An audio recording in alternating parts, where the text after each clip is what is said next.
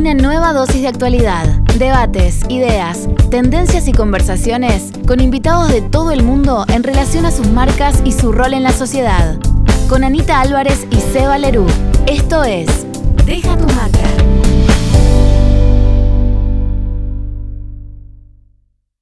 Bienvenidos a un nuevo episodio. Muchísimas gracias a quienes nos están escuchando eh, y quienes nos están siguiendo en Instagram en arroba deja tu marca guion abajo P y también oyendo en Spotify, Apple Podcast, Anchor y otras plataformas. Estamos muy contentos porque ya nos han escrito varias personas para presentarnos sus marcas, las cuales estarán conociendo en los próximos episodios.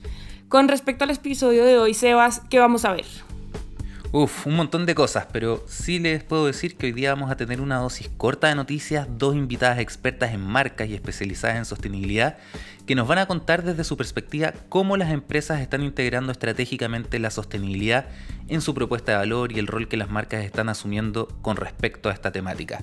También una startup ligada al mundo de la salud y el bienestar, y como en todos los episodios, vamos a cerrar aplaudiendo algunas iniciativas de marcas. Comenzamos. Es la dosis de actualidad. Sebas, para nadie es un secreto que la inversión publicitaria viene disminuyendo en esta época y ya hemos visto cómo en países como España se calcula que bajó 51% respecto al 2019, aunque claramente en mobile se sigue manteniendo. Pero así también vemos emerger nuevas oportunidades. Esta semana, no sé si viste que Instagram permitió la entrada de publicidad en los mensajes directos y también en Instagram TV. Además lanzó nuevas herramientas de monetización para los creadores de contenido. Una de estas se llama Badges, eh, para que los espectadores puedan comprar durante un video en directo y esto obviamente les va a permitir a los creadores de contenido generar ingresos extra a través del contenido que ya están generando. Mira, vamos a ver cómo le va a ir a, Instagram con eso y cómo eh, la publicidad finalmente no se transforma en algo totalmente invasivo. Veamos cómo le funciona, díganos qué opinan, queridos auditores, qué, es lo que les parece. Y bueno, por otra parte, te cuento, Anita, que es interesante que las marcas empiecen a generar todo un imaginario y una oferta de productos que finalmente contribuyan a su posicionamiento como un ecosistema social, le sumen valor a la marca y además a su diferenciación. Y hablando de diferenciación, esta semana en Rosario, en Argentina, lanzaron una app estatal para competir con Mercado Libre que busca unificar toda la oferta de bienes y servicios de la ciudad. Hasta ahí todo suena bastante interesante.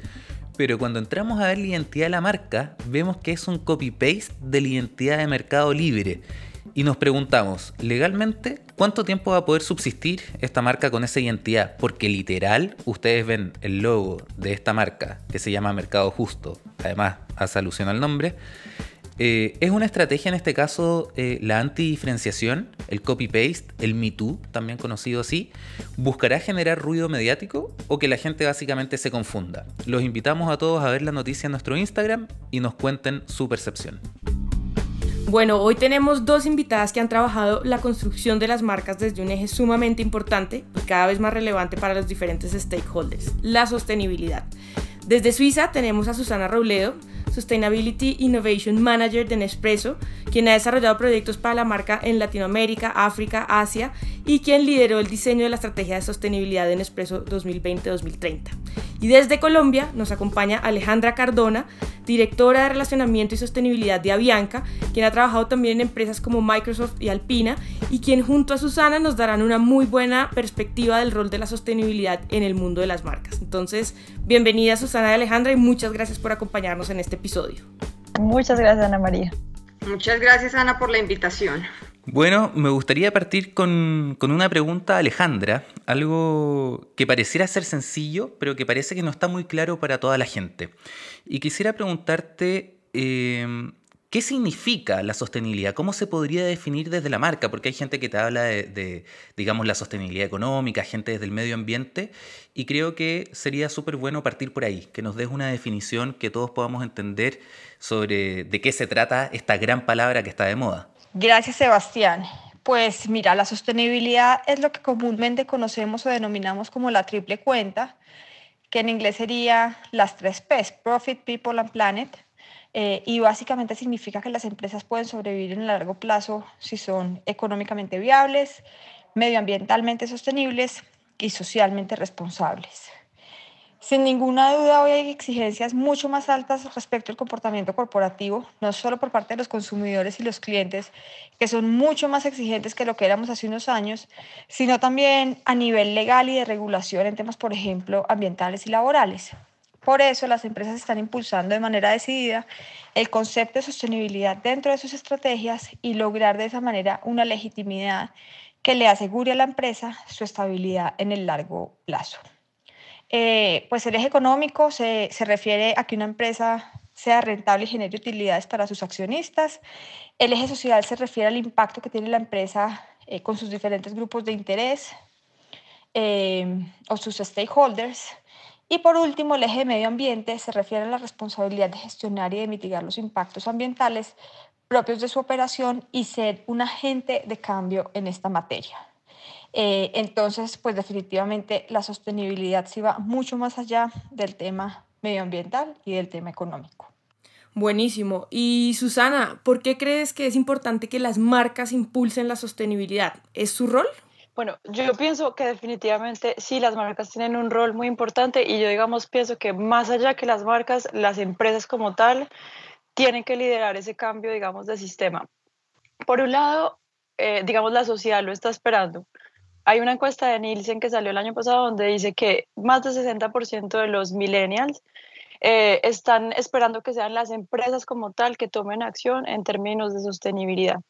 Es decir, que nosotros sabemos que los gobiernos tienen un rol súper importante, pero sabemos que las empresas también tienen que hacer esa transición. Y de transición, eh, pues yo hablo de transición porque el sistema actual que tenemos es un sistema que se acostumbró a extraer recursos tipo hídricos o suelos o mineros, etcétera, sin pensar en esas consecuencias adicionales que había pues detrás de esa extracción, eso pues lo que nosotros llamamos externalidades. Y todas esas cosas que está pues como extrayendo, incluidos los recursos humanos, eh, pues no ha pagado el precio real de esos recursos y lo que está haciendo es un poco como, eh, digamos, esconder los verdaderos costos de las cosas. Entonces nos metimos en una sociedad de consumo extremo donde no estamos realmente pagando el, el, costo de las cosas, ni de la mano de obra o de los recursos, y eso lo que hace es un sistema insostenible, o sea que dentro de muy poco tiempo, eh, sea las marcas tienen que reaccionar y empezar a hablar y a, a, trabajar, sea que, sea que la parte legal va a obligarlas a, hacer ese cambio. Y por ejemplo, yo les doy eh, pues un ejemplo de Nespresso y lo que nosotros hacemos es, hay dos formas de comprar el café. una forma de comprar el café se llama spot, es ir al, al pues como a la bolsa a Nueva York y comprar el café directamente. Y ahí pues uno puede tener un origen de café, pero no necesariamente una trazabilidad, un pago justo por el café al caficultor, un trabajo, digamos, en campo eh, como, con profundidad. Nosotros lo que hicimos fue cambiar ese sistema y decir, bueno, queremos saber quiénes son los caficultores, cuánto les está llegando en términos de precio, eh, cómo están cultivando su café, si tienen una buena relación con la comunidad. Y para eso generamos un montón de, digamos, de información y de trabajo en campo. Llevamos más o menos 20 años trabajando con los mismos caficultores, todo el tiempo comprándoles el café a un buen precio. Y eso lo que hace es que esos caficultores se quedan en el negocio, producen un café de alta calidad y se remuneran de una forma, digamos, buena por su café, lo que hace que las próximas generaciones también van a querer quedarse pues, en el campo.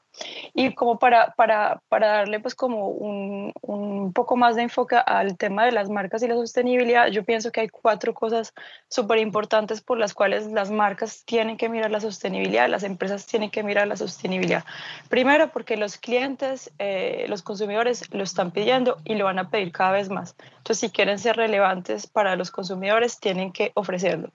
Segundo, porque las leyes cada vez se han ajustado para que seamos sostenibles. Yo lo veo de un punto de vista en Europa, ahora acá pues está saliendo el paquete eh, Green Deal en Europa y la verdad es que la presión que va a haber sobre las marcas va a ser enorme en huella de carbono, en todo lo que es eh, tema de circularidad y, empaques y eh, pues nosotros tenemos que adaptarnos, sea que nos, lo hemos hecho el trabajo antes o tenemos que empezar a hacerlo e idealmente a empezar a hacerlo antes es mucho mejor.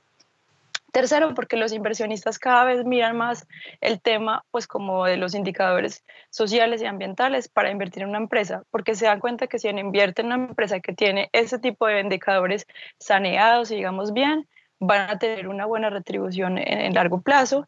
Y por último, es que es un tema que no se puede evitar, es un tema que se vuelve realmente como la base de lo que tenemos en mente, digamos, para consumir. Entonces, para mí, efectivamente, las marcas tienen un rol súper importante a jugar en la sostenibilidad.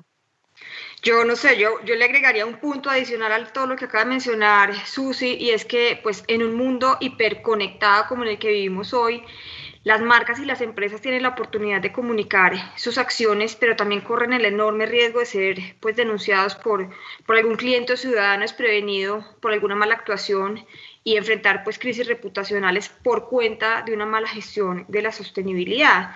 Y, y, por eso diría que para que las marcas realmente impulsen la sostenibilidad, deben hacerlo de manera genuina, o sea, que realmente haga parte de su estrategia de negocio, que sea consistente, entre lo que dicen y lo que hacen y que sea transparente, donde puedan contar a todos sus grupos de interés qué hacen, cómo lo hacen y por qué lo hacen. Y es verdad que, pues, que, que sostenibilidad es un tema como, como decirlo, un poco diferente a los demás, porque en muchos temas las marcas quieren decir, yo soy la mejor, yo ofrezco el mejor, la mejor calidad, el mejor producto, pero sostenibilidad es un tema que siempre sigue como en desarrollo y en mejoramiento continuo.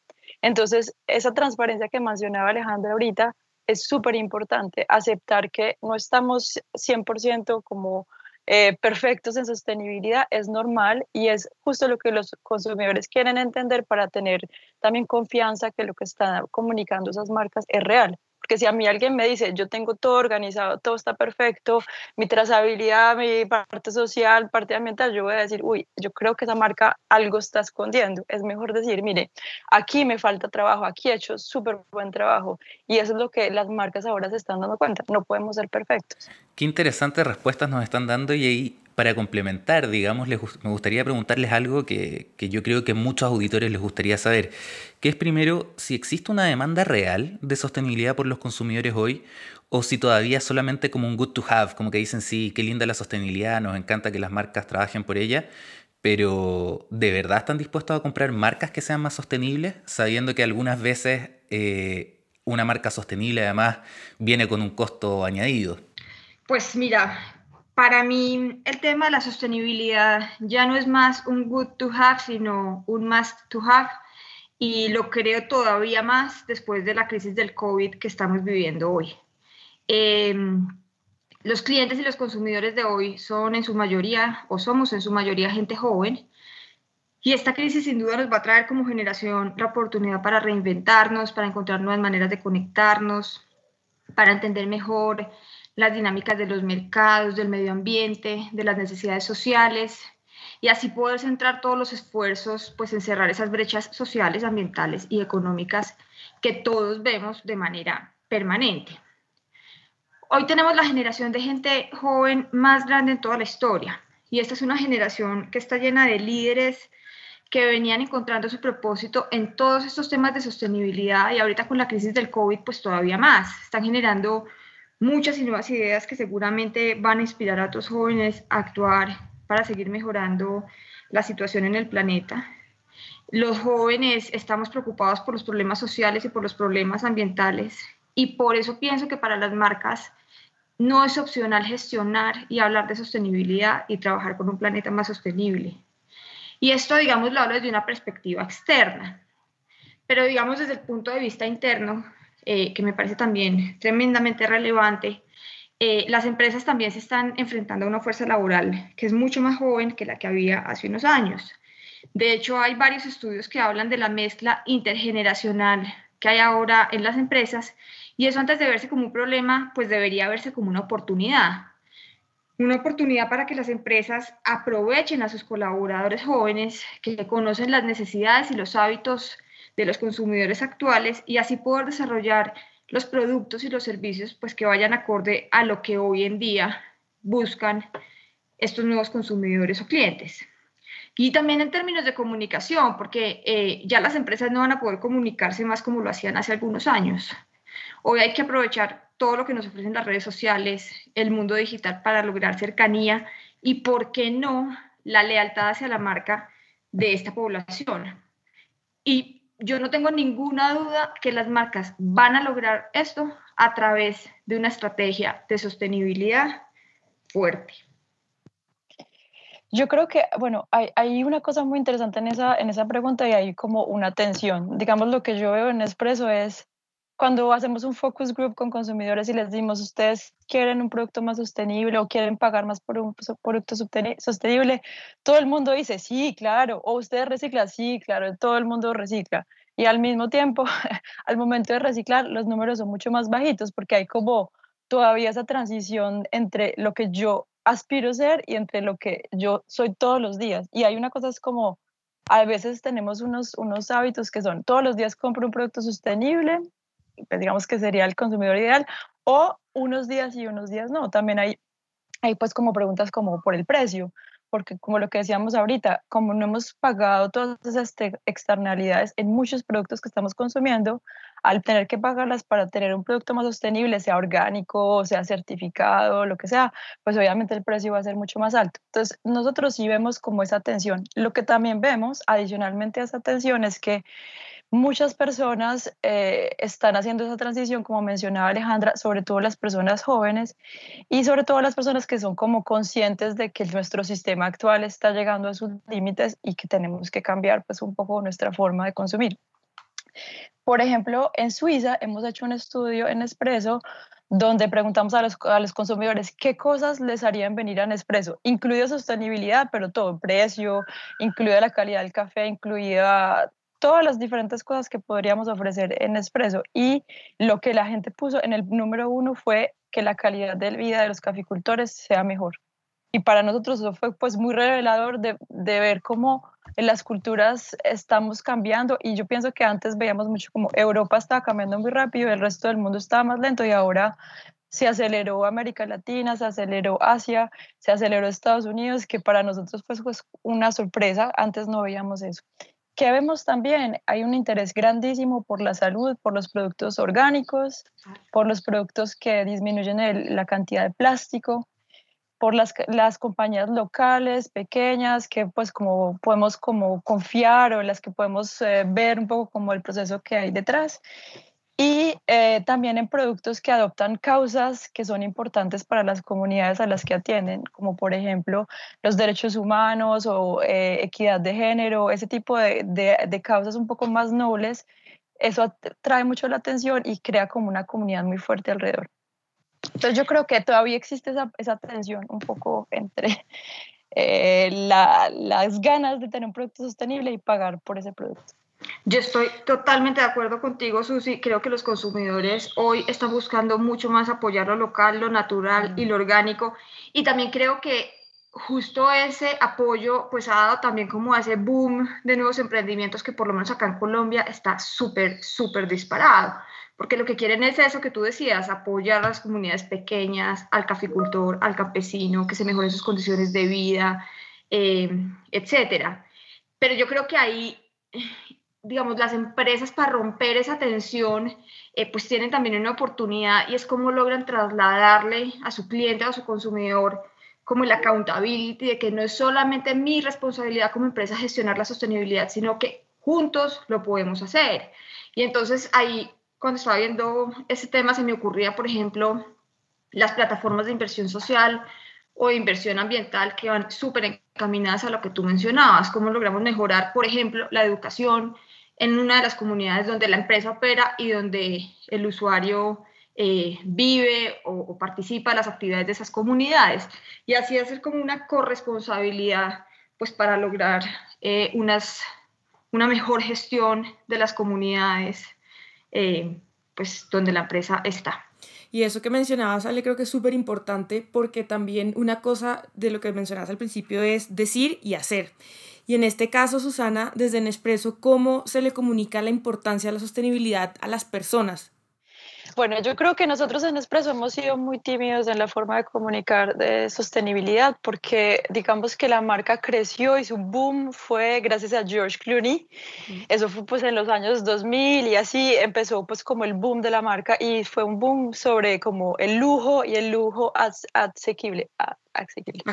Eh, y eh, bueno, eso digamos fue súper bueno porque nosotros crecimos bastante pero eso dejó de la sostenibilidad y la sostenibilidad la estamos haciendo como es decir, pensamos, esto es una nuestra responsabilidad, tenemos que hacerlo, lo ponemos en marcha, pero pues no hace parte de la marca porque la gente quiere soñar y quiere ver esa parte como de lujo, pero el lujo hoy en día ha cambiado, el lujo hoy en día es la simplicidad, es la sostenibilidad, es ser como muy auténtico y eso ha ido cambiando bastante rápido. Ahora vemos todas las casas de lujo, Gucci, Chanel, que están tomando causas y realmente están eh, siendo más activistas en el tema de sostenibilidad y en Expreso, obviamente nos estamos preguntando eso. Entonces, cada, estamos haciendo como pequeñas cosas. Eh, primero iniciamos como haciendo tests, eh, haciendo algunas campañas que tenían que ver con los caficultores. Y ahora este año, y lo van a ver, tenemos unas grandes campañas con, con sostenibilidad. La idea es cambiar la imagen de la marca y acercar a George al tema de sostenibilidad porque creemos que es realmente el corazón de la marca, que era el corazón y antes no lo estábamos tocando y ahora realmente lo necesitamos porque es un tema que pues que todo el mundo quiere verlo y todo el mundo está interesado. No podemos ser tan tímidos como éramos antes. Y eh, yo creo que Alejandra mencionó algo que pues, es súper importante, tenemos que integrarlo en la marca. Y esa, esa, o sea, no podemos permitir que la marca esté por un lado el lujo y por el otro lado hacemos cosas en sostenibilidad, tienen que ser realmente las dos cosas integradas. Y digamos, para terminar en mi respuesta, lo que, pues digamos, la falla que teníamos antes es que sostenibilidad se volvía un tema muy técnico. Todo lo que estamos diciendo ahora, externalidades, eh, triple bottom line, eh, todo lo como carbono, todas esas cosas tan técnicas eran muy difíciles de pasar a un consumidor que tiene muy poco tiempo. Y ahora lo que estamos tratando de hacer es que la sostenibilidad se vuelva realmente un estilo de vida propio de la marca y que genere algo como como cool, como chévere, que pues que la gente quiere, quiere tener, no algo como tan técnico y tan complejo que solo está basado en datos, eso tiene que existir, eso tiene que estar detrás, porque si no sería como greenwashing, pero no puede ser el único punto de entrada porque se vuelve muy, muy pesado para digerir y no todo el mundo tiene el tiempo ni el interés de digerir ese tema tan pesado. Perfecto. Y bueno, para ir terminando nuestra conversación en el día de hoy, quisiera hacerle una pregunta por la que puedes partir tú respondiendo Alejandra y, luego tú Susana, y es, ¿qué le aconsejarían ustedes hoy día a toda esa gente que está empezando a hacerse cargo de un área de sostenibilidad o que tal vez incluso ya lleva un poco de tiempo y tiene que desarrollarla, digamos, eh, siendo que hoy, como ustedes mismos mencionaron, la sostenibilidad pasa a ser un pilar fundamental para todas las personas en esta sociedad? Pues yo creo que quien esté trabajando hoy en día o vaya a empezar a trabajar hoy en día en temas de sostenibilidad, pues tiene un reto enorme por todo lo que, lo que hemos dicho. Pero sin duda creo que eh, tiene el reto, primero, de lograr sacar el tema de su área. El tema de la sostenibilidad es un tema de toda la empresa y no solamente de un área. Eh, lo que, lo que se hace en temas de sostenibilidad eh, viene de cualquier eh, área de negocio y no solamente porque el director de sostenibilidad lo, lo diga o lo mencione. Eh, creo que lo que mencionaba Susana ahorita, de hacerlo sencillo, simple, entendible, que la gente lo pueda digerir, es absolutamente fundamental. Y, y partiendo de la base que obviamente todo lo que se hace en sostenibilidad se hace de manera genuina, consistente y transparente, eh, pues creo que la comunicación es muy, muy, muy relevante. Eh, creo que hay que procurar comunicar, comunicar y comunicar. Y cualquier esfuerzo por comunicar lo que realmente se hace, se tiene que materializar. Hoy tenemos una cantidad de canales disponibles para comunicar a todos los grupos de interés y esto también es muy importante, no se puede comunicar solo hacia afuera, también hay que comunicar hacia adentro porque los embajadores más importantes de la marca sostenible por la que uno trabaja, pues son los propios empleados. Entonces esos son los primeros que hay que mantener, que mantener informados. Y lo otro es que creo que el tema eh, de reporting, que ya es, digamos, un tema mucho más sofisticado y tiene un nivel de complejidad un poco mayor, es también muy importante porque, eh, pues digamos, es a través de los informes de sostenibilidad eh, donde las empresas y las organizaciones realmente pueden publicar sus impactos económicos, ambientales y sociales. Eh, permite que las empresas pues, presenten todos los valores de la organización, el modelo de gobierno, etcétera, y es a través de estos informes que realmente pueden mostrar o demostrar el vínculo que hay entre su estrategia de negocio y su compromiso con la sostenibilidad. Entonces, digamos, comunicar, comunicar y comunicar, pero también reportar, reportar y reportar. Y esos son dos niveles diferentes, pero que permiten ver la gestión de sostenibilidad de la empresa de manera holística. Bueno, nosotros cómo hicimos o cómo, sí, cómo creamos esta estrategia de sostenibilidad que tenemos hoy en día. Nuestra estrategia de sostenibilidad se llama la tasa de café positiva de Positive Cup y cómo la medimos y es un punto de vista, digamos, un poco técnico, pero es simplemente medir todos los impactos que tenemos en nuestra cadena de valor y tratar de que esos impactos, en vez de ser negativos, sean positivos. Simplemente hicimos un ejercicio de materialidad, eso es simplemente mirar con todos los stakeholders de la, de la marca, empleados, cadena de aprovisionamiento, clientes que están esperando de la marca y cuáles son las zonas, digamos, de riesgo que ellos ven digamos, en nuestro caso está claro que había que trabajar con los caficultores, que teníamos que reciclar los materiales y que teníamos que disminuir nuestra huella de carbono. Digamos que esos eran los grandes o las grandes retos que teníamos, pero diga, de ahí salió como la parte más analítica de la estrategia. Sin embargo, la parte más analítica de la estrategia no es suficiente. Como mencionaba Alejandra, hay un, componente muy importante que es la cultura, la cultura de la organización. Es asegurarse que la, la sostenibilidad venga como la estrategia, eh, digamos, top-down de, de, la empresa tiene que venir desde nuestro presidente, nuestro, nuestro CEO, para que realmente sea adoptada, porque si no, es una, es un, se vuelve como un área separada que hace su cosa y que, hace, que tiene como sus ideas y todo el mundo dice, uy, no, esta gente es muy pesada, es muy técnica, nada que ver. No, eso tiene que venir desde la estrategia, desde, desde arriba y idealmente integrada en los objetivos de cada uno de los empleados de la empresa. Cada, cada persona tiene que apropiarse de esa estrategia y traer valor dentro de esa estrategia. Y por último, lo que hemos visto en Espresso es que tiene que estar integrada en, en, la forma de hablar al consumidor, en como la, la journey, en los, todos los steps que toma el, el, consumidor dentro de la marca para que ellos la vean como algo realmente dentro de la marca y no una como nosotros decimos cherry on the cake, una cereza encima del, del pastel, tiene que ser realmente algo que, que, está todo el tiempo presente. Y como dice Alejandra, no puede ser solamente de comunicar, tiene que ser algo mucho que tiene que ver con actuar y después comunicar, porque muchas marcas lo que hacen es al, al contrario, hablar, hablar, hablar y, y al final no están haciendo muchas cosas tiene que ir acompañadas, pues digamos, eh, las acciones con la forma de comunicar. Y por último, una cosa que a mí me pareció muy interesante en el último año y medio que hemos trabajado en la estrategia es una certificación que se llama B Corp. Es una certificación de empresa que realmente mira todo dentro de la empresa, mira la gobernabilidad, es decir, mira cuántas personas, cuántas mujeres están en, en la junta directiva de la empresa, mira cómo están pagados los empleados, eh, mira cómo está la cadena de, de aprovisionamiento, eh, el tema ambiental, la comunicación a los consumidores, realmente mira todo, todo, todo, todo, y eso puede ayudar a, a, a, preguntarse cosas que uno no se ha preguntado antes y a, a re, de verdad revisar a la empresa total y tener como una estrategia muy, muy detallada en sostenibilidad. Buenísimo, Susana y Alejandra, muchísimas gracias por compartir toda su experiencia con nosotros y con la gente pues que nos escucha. Así terminamos con una nueva entrevista y ahora vamos a apoyar a los emprendimientos. Muchísimas gracias. Este es el espacio donde los emprendedores se dan a conocer. Esto es el Elevator Pitch. Hola, mi nombre es Mauricio Castillo soy el CEO y fundador de Evol. Evol evoluciona tu vida. Evol nace con el propósito de transformar la vida de las personas, acompañándolas en un proceso de cambio personal orientado a lograr un equilibrio emocional y mental.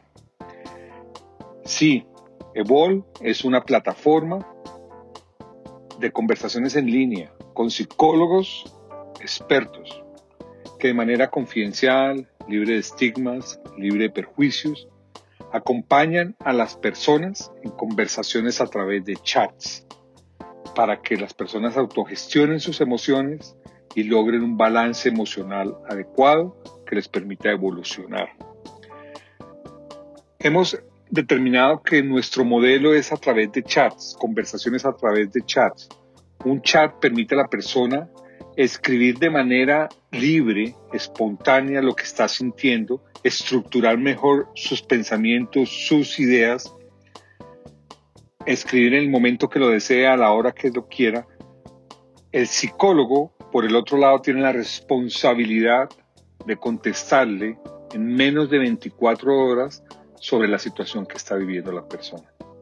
Hemos creado diferentes planes de acuerdo con la capacidad de pago. Las personas se inscriben en la página www.evol.co y adquieren uno de los paquetes que hemos diseñado de acuerdo con sus necesidades. Durante ese proceso, una persona los guiará, les hará unas preguntas para que puedan seleccionar un psicólogo de manera que inicien este viaje. Evol evoluciona tu vida. Gracias. Hoy queremos aplaudir dos acciones que están muy en línea con lo que nos habló Ranjiv Rangolam, el CSO de Ogilvy en el episodio anterior, con respecto a la utilidad, la empatía y sobre todo la diferenciación. Una de esas secciones, Sebas, eh, se trata de Bankia, una marca financiera española que hizo una campaña muy ligada a su core, enmarcada en el COVID, pero muy diferencial. La marca usó herramientas de escucha activa que analizan todos los mensajes compartidos a diario por los usuarios en redes sociales para entender cómo cotizan en el mercado aquellos valores humanos como el amor, la responsabilidad y la solidaridad. Y esta iniciativa, Mercado de Valores Humanos, se trata precisamente de no medir la economía del país, sino la fuerza y la voluntad que eh, la gente tiene para salir adelante. En nuestro Instagram pueden ver el video y el link que lleva a su página web donde muestran además todas esas acciones solidarias que no paran de crecer y que además reconocen el valor de las empresas que con sus iniciativas están buscando que la curva de este nuevo mercado de valores siga creciendo. Otra iniciativa buena en tiempos de COVID es una que está realizando IPF, más o menos hace 10 días que comenzó, eh, recuerden que esta es la marca de estaciones de servicio, de gasolina, benzina, depende cómo le digan, o petróleo incluso en algunos mercados. Eh, y en Argentina están empezando a otorgar descuentos al personal de salud. Y hemos recibido súper buenos comentarios eh, de que efectivamente esta iniciativa está funcionando, es sencilla y se está entregando como corresponde. Ellos le han puesto una mano para los que ponen el cuerpo, hashtag estación al servicio. Un aplauso, Anita, para estas iniciativas.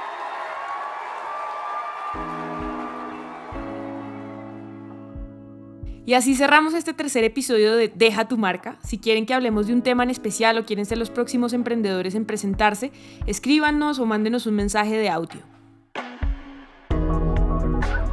Si les está pareciendo chévere, como diría Anita, los invitamos a que nos sigan y nos compartan en Instagram. Estamos como deja tu marca-p de podcast.